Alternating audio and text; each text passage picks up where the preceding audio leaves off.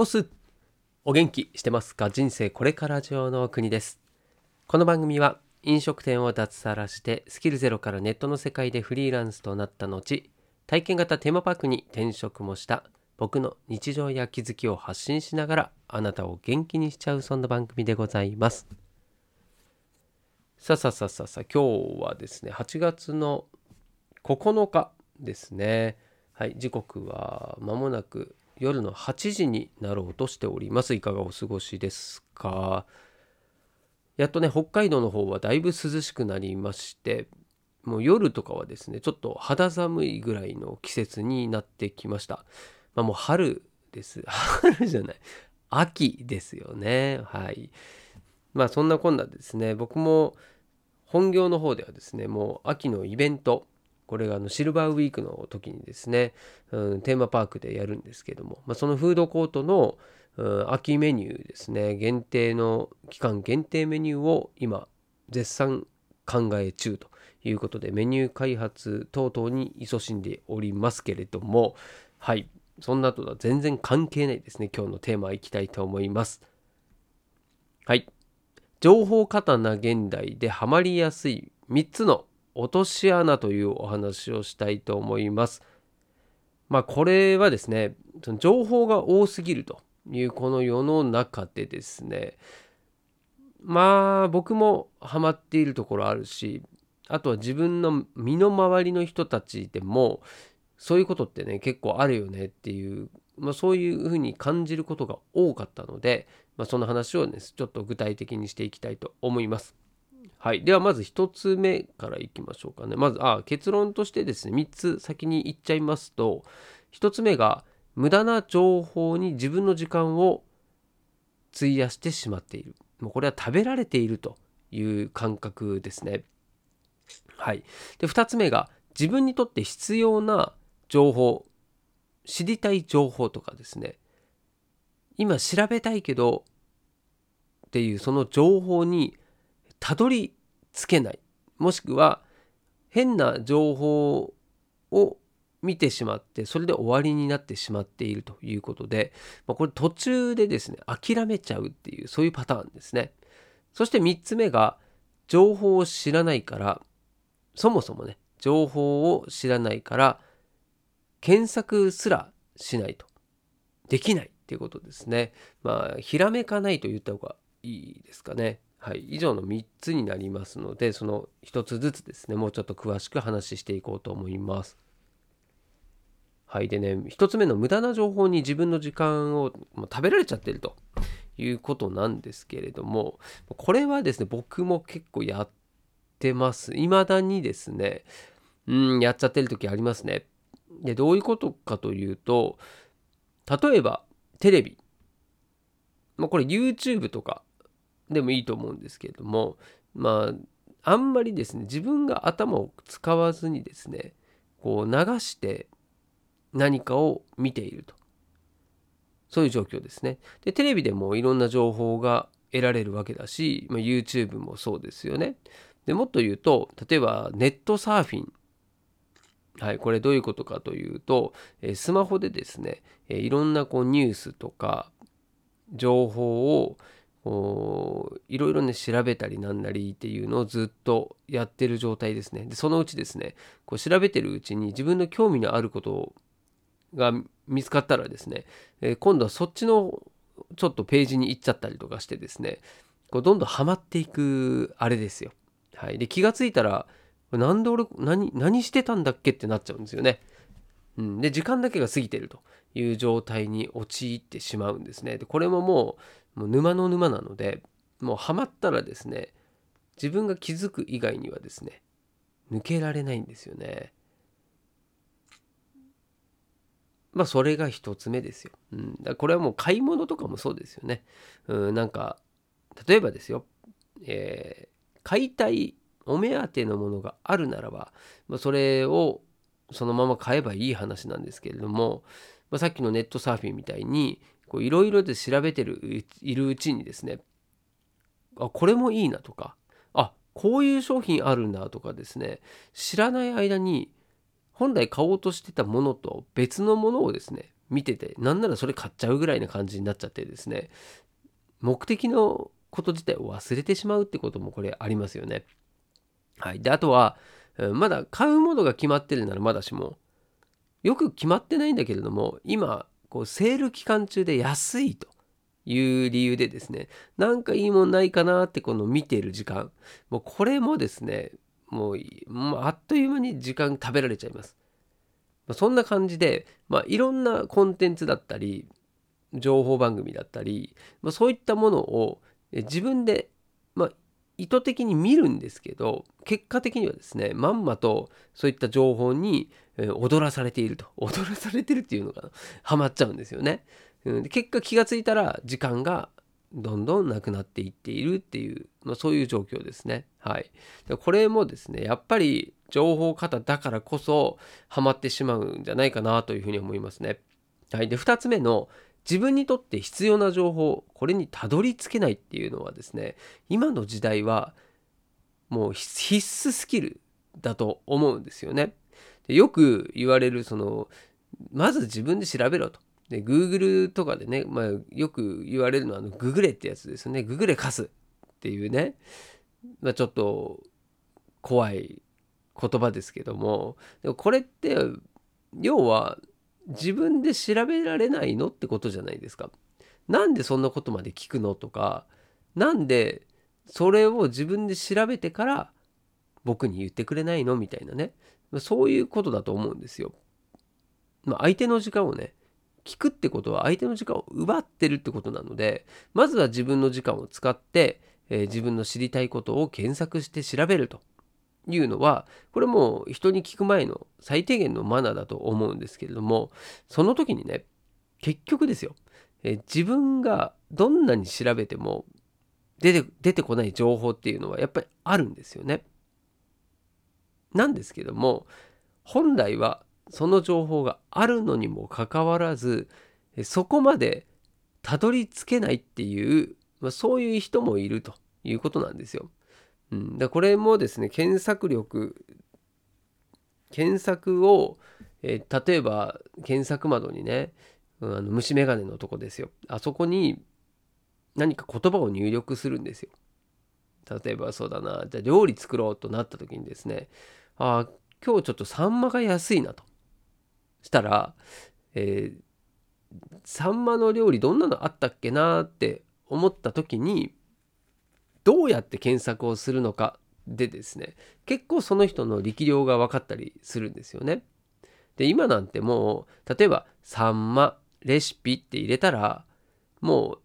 う無数のですねサンマのメニューがねうわっと作り方とかが出てくるわけですよね。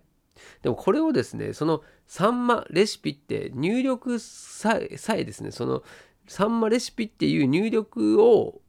できない人もいるわけですよ。もうひらめかない。なんならもうサンマの料理サンマの料理作り方みたいな感じで一文でドンとかってやっちゃうとですね若干こうブレた、うん、検索結果が出てきたりするんですよね。あとは最初に出てくるのって大体ですねこう広告が多いので、うん、なんとなくですねこう料理でよく聞くような大手の企業の、うん、こうレシピとかがパパパって出てきたりとかね YouTube 出てきたりっていうのがありますよね。はい、でこれをその自分の検索力によってですねお目当てになるものにこうパーンとですねショートカットできるかできないかっていうのはもう大きな差なんですよね。うん、でこれにはまテクニックっていうのがあるので、うん、例えばそのうんと検索する時にこうスペースで空白を開けるか開けないかでも違ってくるし、うんまあ、とはねその検索する上で入力するとその検索をもっと絞れるよっていうねやり方があったりするんですよね。で、まあ、この辺はなんでもしニーズがあればねそういった話もその検索の検索じゃない検索のテクニックみたいなのも、うん、なんか聞きたいっていう人がいればですねやろうと思うんですけどまあ今日のちょっとテーマとは外れちゃうので、まあ、とにかくその自分のね検索をする力もうこれがないという人はですね、うん、情報型の時代でやっぱハマるということですね。沼に落ちていくと。はいそして3つ目。でこれが一番怖いなと思っていてですねその情報を知らないそもそもねそのまだ聞いたことのない言葉とか概念とかですね、まあ、そういうものだと、まあ、そもそもですねその調べようとも発想しないわけですよ。だって知らないから。うん、で例えばそうですね最近で言ったらあそうだな、うん、じゃあブロックチェーンっていうね言葉があったとするじゃないですか。でもそのブロックチェーンって聞いたことない人からするともうなんか空の上のねそういう言葉なんですよ。もう今まで自分生まれてこの方見たことないですっていうそういう言葉だったり概念だったりするんですよね。そうするとですねもうその言葉自体を知らないから絶対その言葉を検索することはないしあとはうんなんかそういうねブロックチェーンっていう言葉を仮にどっかの何かで見たとしてももうスルーしちゃうんですよね知らないから。でこれが一番怖いなというふうに思っていて、なんでこれがもう無知というやつですよね。でその状態になってしまっている、まあ、この、うん、知らない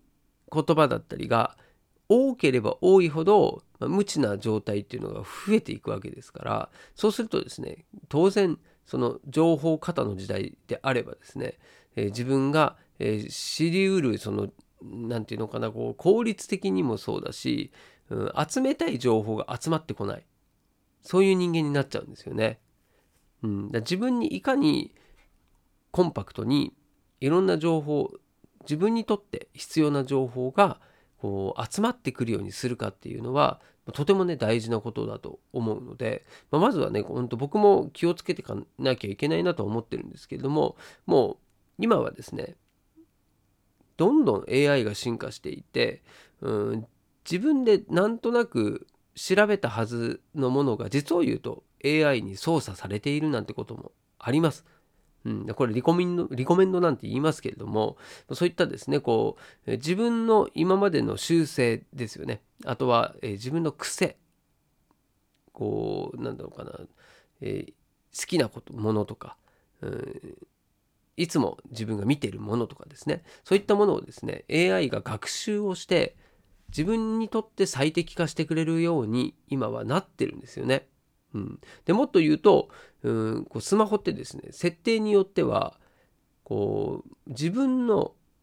声とかを実を言うとですね盗み聞きしてますこいつ。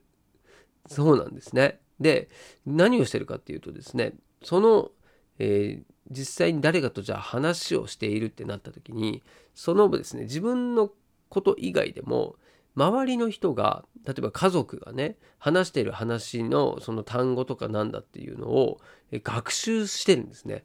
スマホをいじってなくても。でそうなると、えー、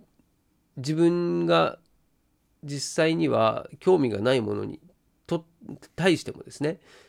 他の家族が話してしてる内容を聞いていてでそれもリコメンドされたりしちゃうんですよね。怖いですね、まあ、これは自分で設定し直してこうできないようにすることもできるんですけれども知らない人はですねこれやっちゃってるケースもあるんですよね。はい、でまあこの今回のね回で何を言いたいかっていうとですね情報過多だからこそ自分の自分にとってですね集まりやすい情報自分にとっての好きな欲しい情報が集まりやすい環境をまずはですね自分で作ってしまえってことなんですよね。うんまあ、それはなんか仕組みだったりとかですねあとは、うん、どういうふうにその今は情報収集されているのかとかですねであとはね自分の知らない言葉こういったものにもアンテナを立てるとかですね、うん、そういうことをしていく。あとは最先端の情報っていうのは興味がなくても知っておくっていうのも大事なんですよね。だからそのなんだろう。まあ広く浅くにはなっちゃうかもしれないんですけれどもまずはアンテナを張り巡らせてこう自分に引っかかるアンテナが引っかかる何かの情報に引っかかる状態にしておくっていうのはこれはすごい大事なんですね。その無知っていう部分をこれでクリアできるので、もうこれでだけでもですね、過ごしやすく快適になるというふうに思います。うん、だ僕も、うん、知らないことを目にしたらね、何だろうと思って自分で検索したりなんなりするようにしてるし、もうこれが無知のね、こう解放される第一歩なんですよね。うん、今のこの言葉って聞いたことないなと。ブロックチェーンって何？ってなった時にとりあえずですねもうウィキペディアとかでもいいので検索してですねこう自分の頭の中に若干でもいいんでこうインストールしとくんですよね。そうするともう次見た時にあ確かこれってこんな感じの言葉だったよねっていうのが分かってるだけでもう全然ね見える世界これ変わるので、うん、なんでまあ僕も、ね、できてるかっていうとですねまあできてないこと多いですよ。うんただね、その自分がどういう情報に関心を持つのかっていうのも大事だし、あとね、家族とかさ、あと職場の人とか、仕事のこと、まあ、そういったのはですね、うん、聞いたことない言葉とかでも、まずは関心を持つっていうのはですね、すごい大事だと思うんですよね。うん、家族が好きなアーティストとかですね、うん、あとは趣味はどういう趣味で、いつもね、え家にいる時にどんなことをしてるのかっていうのをですねこう関心を持つことによってそこから自分も新たな気づきを得られたりするというふうに思いますんで、まあ、僕もそういう意味ではですね自分自身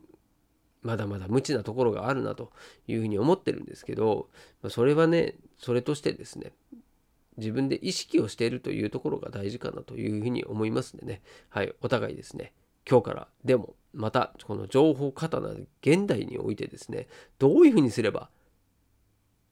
情報過多の中からよりすぐった情報を得ることができるのかっていうのを一緒に考えていきましょう。はい、ということで今日も最後までお付き合いいただきましてありがとうございます。お届けは国でした。したっけね